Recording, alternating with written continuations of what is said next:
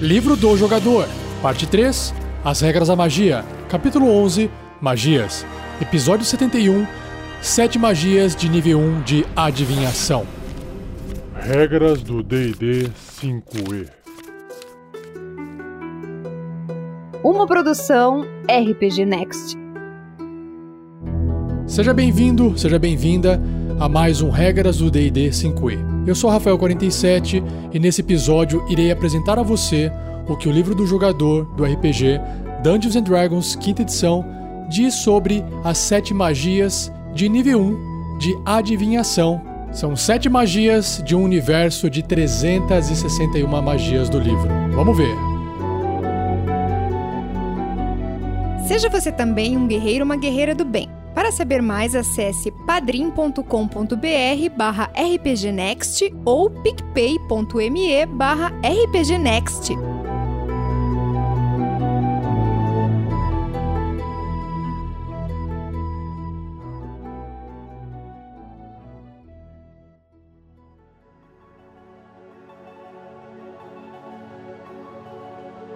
Continuando a leitura das magias do livro do jogador, e seguindo aquela ordem que eu já expliquei, que não é a ordem alfabética, mas é uma ordem por nível e uma ordem por escola de magia.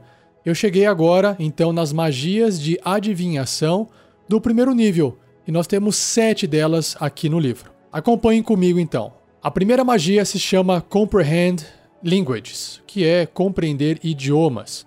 Então, uma magia de primeiro nível de adivinhação, divination, e também tem a tag, o marcador de ritual. Ou seja, você pode fazer essa magia gastando mais 10 minutos além do tempo de conjuração normal dela, e aí você não vai gastar o espaço de magia para realizar essa magia. Então, o tempo de conjuração dessa magia é de uma ação, o alcance é self, pessoal, componentes verbal, somático e material. E qual que é o material envolvido? É uma pitada de fuligem e sal. Como não tem um valor em moedas de ouro nesse material, então você pode fazer essa magia usando o seu foco arcano ou usando os componentes materiais para a realização de magias. E a duração dela é de uma hora. Vamos lá. Pela duração da magia, você compreende o significado literal de qualquer idioma falado que você ouvir. Olha só, idioma falado, tá? O latido do cachorro não é considerado um idioma, então tome cuidado aí. Você também pode compreender qualquer idioma escrito que vir, mas você deve tocar a superfície onde as palavras estão escritas. Leva aproximadamente um minuto para ler uma página de texto. É mais ou menos como se você estivesse lendo em braille, né? passando assim os dedos por cima. Por fim, essa magia não decifra mensagens secretas em textos ou glifos, como um selo arcano que não seja parte de um idioma escrito. Claro, ele só está permitindo o seu personagem compreender aquele idioma. Se tiver algum segredo ali atrás, isso não vai ser revelado. Pessoal, basicamente esse aqui é o Google Translator do D&D.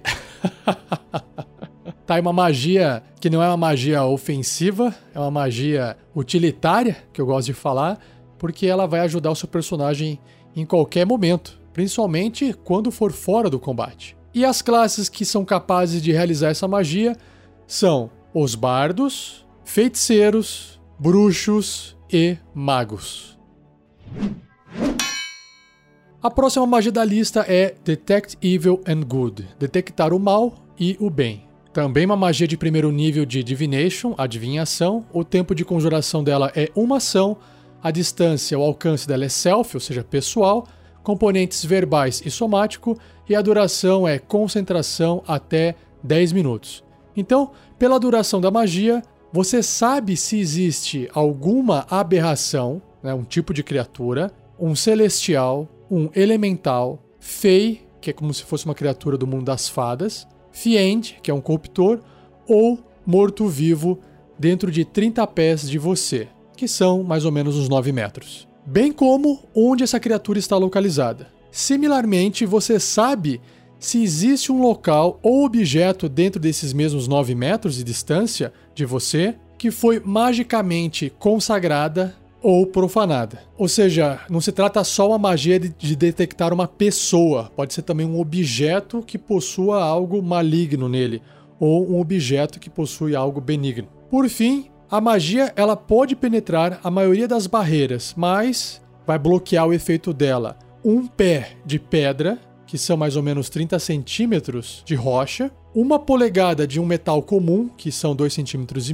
uma fina camada de chumbo, né, uma folha, ou pelo menos uns 3 pés de madeira ou terra. 3 pés dá mais ou menos 90 centímetros. Então, isso significa que se você chegar num cemitério, você vai ter que desenterrar os corpos para poder tentar identificar se tem algum bem ou mal ali, porque se tiver alguma coisa enterrada a mais de um metro de profundidade, essa magia não vai funcionar. E outra coisa que é interessante é que essa magia, apesar do nome dela ter esse título, né, de detectar o bem e mal, ela não detecta a tendência, o alinhamento daquela criatura. Então, se tiver de repente um garçom que está na sua frente servindo comida para você e ele é maligno, ele tem lá a tendência, o alinhamento maligno, ele é um humano. Ele não faz parte da classificação de aberração, celestial, corruptor, elemental, fada, morto-vivo. Por que acontece? Uma coisa é você ter uma tendência, seu personagem ou um NPC da aventura ter uma tendência moral, que ele escolhe ser daquela forma. Outra coisa é uma criatura nascer com aquilo dentro dela. Então, uma aberração, um celestial, um corruptor, enfim, essas criaturas não escolhem um alinhamento, elas são feitas às vezes daquele alinhamento. Então, um celestial geralmente ou vai ser leal ou vai ser bom, ou os dois. E por mais que ele queira, sei lá, fazer uma atitude maligna por algum motivo, ele ainda é considerado uma criatura de puro bem ou pura lei, sabe? E é para isso que serve essa magia, para identificar essas criaturas descritas aqui, tudo bem? E quais são as classes que podem conjurar essa magia? Os clérigos e os paladinos. A próxima magia se chama Detect Magic, ou Detectar Magia, e ela é muito parecida com Detectar Bem ou Mal.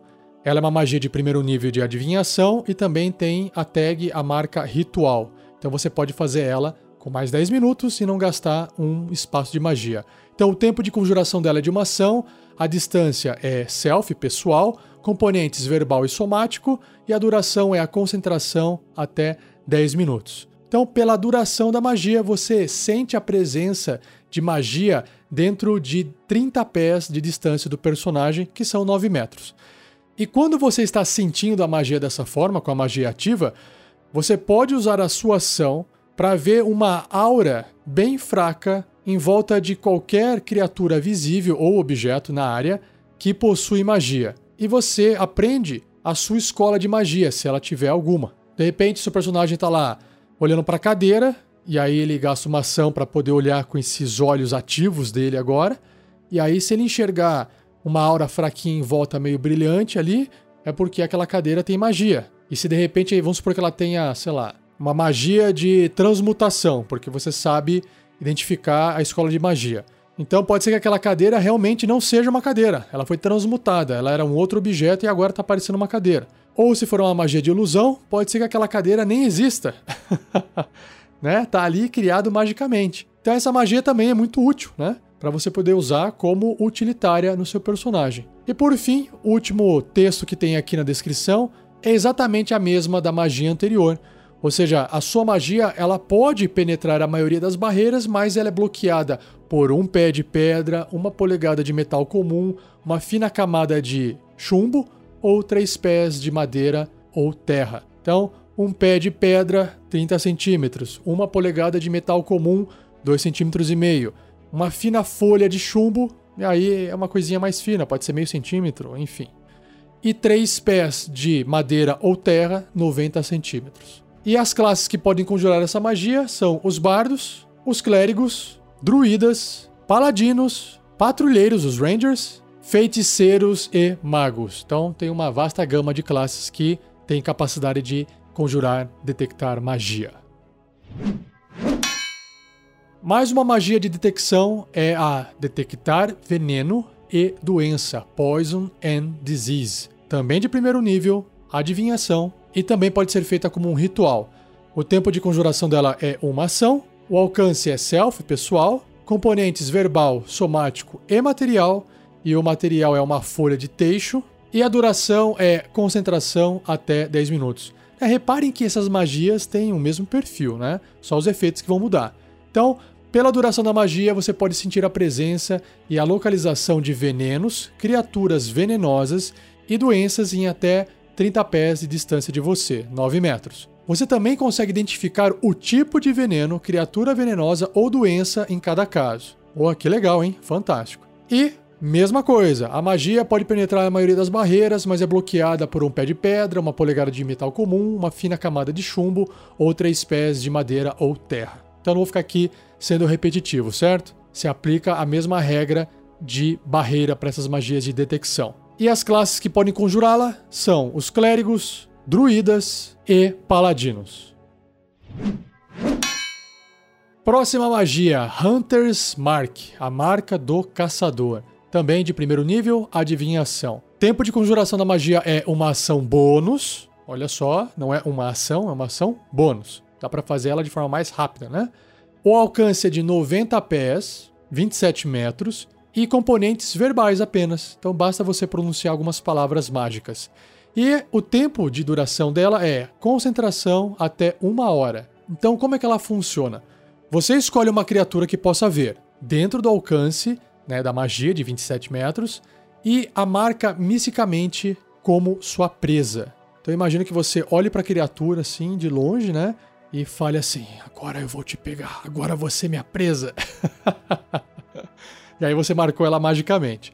Até a magia acabar, ou seja, até passar essa uma hora, enquanto você estiver mantendo ela com concentração, você causa um D6 de dano extra ao alvo sempre que você o atingir com um ataque com arma e você tem vantagem em quaisquer testes de sabedoria, percepção ou sabedoria sobrevivência feitos para poder encontrá-la. Olha só que fantástico. Então, ataque com arma pode ser né, tanto corpo a corpo quanto à distância. Então, se você estiver usando um arco e flecha, por exemplo, à distância você vai poder causar um D6 de dano extra no alvo. É muito forte. E até, claro, perto também é bastante forte. Se o alvo cair a zero pontos de vida antes da magia acabar, você pode usar uma ação bônus no seu turno subsequente para marcar uma nova criatura. Então é melhor ainda, porque você eliminou o seu alvo, a sua marca, e você não perde a magia. Você usa uma ação bônus, marca um outro alvo sem precisar fazer a magia novamente. Nossa, eu achei fantástico. E outra, e se o alvo de repente resolveu sair correndo, né, você pode ah, seguir ele usando ali um teste de sobrevivência se ele estiver no meio da floresta para poder tentar encontrar os rastros que ele deixou. Ou se esse alvo está tentando te pegar de surpresa, você tem vantagens nos testes de percepção para poder perceber a presença dele. Então, realmente, o alvo que tem essa marca aqui tá em maus apuros. e aí também tem mais um trechinho aqui, ó. Em níveis superiores, quando você conjurar essa magia usando um espaço de magia de terceiro ou quarto nível, você poderá manter sua concentração na magia por até 8 horas. E quando você usar um espaço de magia de quinto nível ou superior, você poderá manter a concentração dessa magia por até 24 horas. Então, não vai fazer diferença se você subir para o segundo nível, né? Essa magia, mas eh, no terceiro você já consegue manter essa magia por 8 vezes mais tempo. E no quinto nível, por 24 vezes mais tempo do que a magia original. E quem é que pode conjurar essa magia? Adivinhe. os patrulheiros, né? Os Rangers, que são aí caçadores natos. Muito bom. A próxima magia também bastante famosa é Identify, que é identificar. Imagino quem gosta de jogar RPGs digitais, essa magia também é muito útil para você identificar aqueles itens mágicos que você ainda não tem acesso aos seus poderes, né? Ela é uma magia de primeiro nível, adivinhação, também pode ser feita como um ritual se você gastar mais 10 minutos. Então, o tempo de conjuração dela é 1 minuto, aí você gasta um espaço de magia. Se você fizer em 11 minutos, você não gasta espaço de magia. O alcance dela é toque, touch, você tem que chegar lá com a sua mãozinha e tocar. Componentes verbais, somático e material. Só que, olha aqui, o material envolve um custo em moedas de ouro. Olha só, uma pérola valendo no mínimo 100 moedas de ouro e uma pena de coruja. No caso, a pena de coruja Pode vir do seu foco arcano ou pode vir dos seus componentes materiais para fazer magia, mas essa pérola você tem que ter. Então, se você tem uma pérola e gastou, você não consegue usar essa magia novamente até você ter uma nova pérola no valor mínimo de 100 moedas de ouro. Porque senão o pessoal ia sair fazendo igual em jogo de RPG eletrônico. Chega na cidade, clica lá, quero adivinhar, quero identificar aqui, e aí você clica e já vai funcionando, né? Pra não fazer essa mamata aí. então olha só como é que funciona. Você escolhe um objeto que você deve tocar durante toda a conjuração da magia. Então, de repente tem um minuto, né? O tempo de duração dela, você tem que estar segurando né, esse objeto, está tocando ele. Ou se você fizer como ritual, você tem que ficar lá 11 minutos tocando o objeto. Se ele for um item mágico ou algum outro objeto imbuído por magia, você descobre suas propriedades e como usá-lo. Se exige sintonia para ser usado e quantas cargas ele tem, se aplicável. Você descobre se quaisquer magias estão afetando o item e quais elas são. Se o item foi criado por magia, você descobre que magia o criou. Se você, ao invés tocar uma criatura durante toda a conjuração, você descobre quais magias, se houver alguma, claro, estão afetando-a atualmente. Olha só, deixa eu só explicar uma coisinha aqui para vocês. Quando um personagem encontra um item mágico, primeiramente, ele não vai saber que aquele item é mágico até ele usar aquela magia, detectar magia e olhar para o item e ver que aquele item tem uma aura de magia.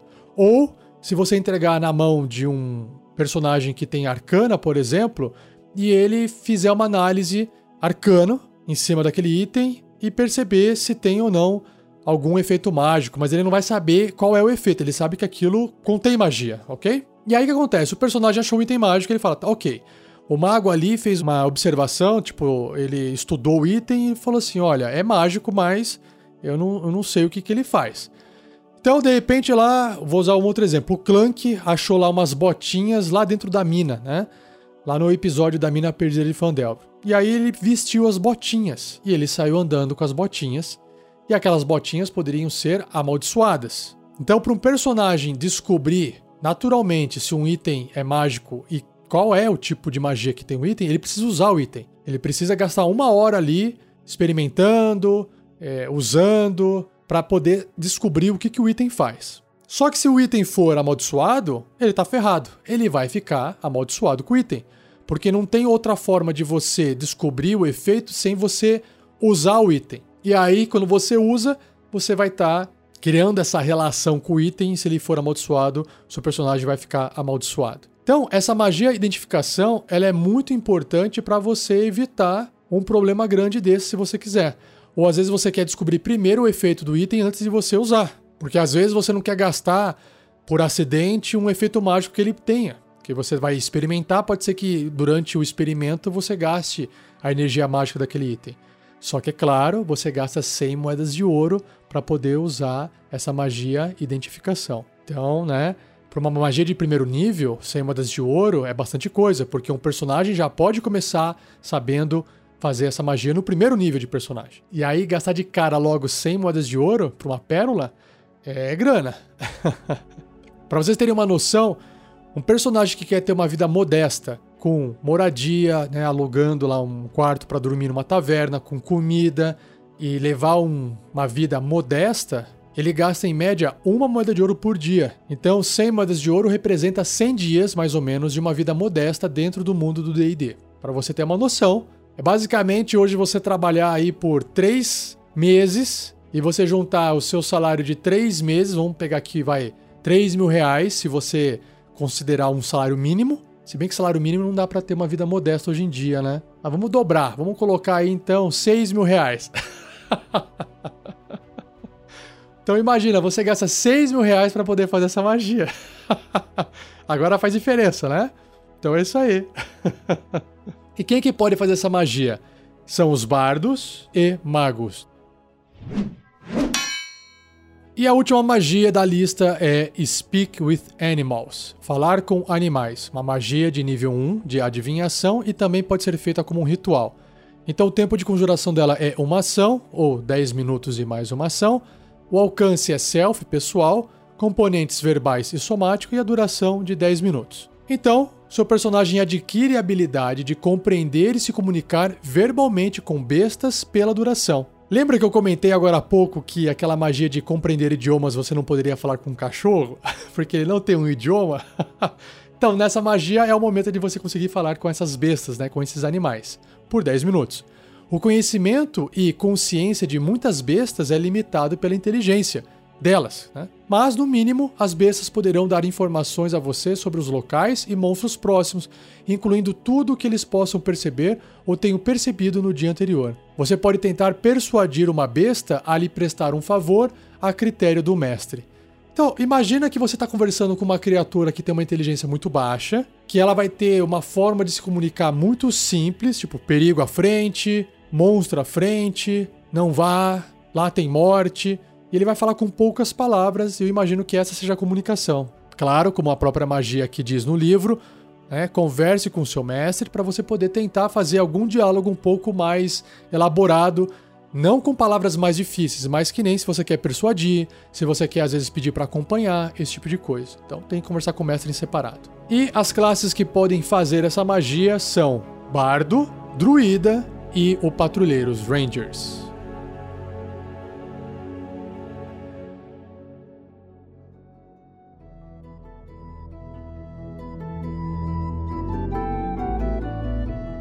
E assim eu finalizo mais esse podcast do Regras do D&D 5e com essas sete magias de adivinhação do livro do jogador. Espero que você tenha gostado, espero que você compartilhe com seus amigos e se você tiver dúvidas, escreva para mim em Rafael47, 47 é numeral e o Rafael é com F, arroba rpgnext.com.br ou se você quiser escrever no post do episódio, vai lá e deixa o seu comentário, deixa a sua pergunta, na verdade, né? Porque eu quero juntar essas perguntas e eu pretendo fazer um episódio só para poder responder todas elas para você. E se você está gostando desse podcast, se você acha que vale a pena comprar o livro e você não tem uma cópia ainda, acesse o post desse episódio que lá existe um link para comprar dentro da amazon.com.br. Olha só, eu já comprei vários livros pela Amazon eles são muito eficazes no envio e muito cuidadosos. Diferente de alguns sites que você compra, que fazem só o trâmite entre a compra e o vendedor real, que às vezes aí o vendedor envia alguma coisa e está com defeito, aí você fica falando com a loja que te vendeu, só que aí é o vendedor que mandou errado e aí fica aquela confusão e dá trabalho, demora mais. No caso a Amazon não tem isso. Então se você quiser ter uma cópia do livro, acesse o nosso post e lá tem um link de afiliado para o Player's Handbook. Claro que a única cópia oficial à venda hoje é em inglês, mas isso pode servir de um ótimo incentivo para você aprender de fato essa língua, assim como eu aprendi muito lendo a terceira edição do D&D, com um dicionário na mão. Posso afirmar para vocês que em seis meses vocês vão estar tá conseguindo ler o livro numa boa. Então, acesse o post do nosso episódio que você vai ter um link para poder comprar e você vai adquirir esse produto pela Amazon e a gente vai ganhar um percentualzinho sem ficar mais caro o produto para você, porque isso que é link de afiliado. A Amazon passa um valor do produto para a gente porque a gente está ajudando na venda, né? Quem está ganhando dinheiro é a Amazon e quem fabricou o livro e a gente ganha um percentualzinho. Então você ajuda o nosso projeto também. E não perca o próximo episódio onde eu irei abordar as 11 magias de primeiro nível da escola de encantamento. Vamos descobrir o que é que esses encantamentos são capazes de fazer na mente de outras criaturas. Beleza? Muito obrigado, um abraço e até o próximo episódio.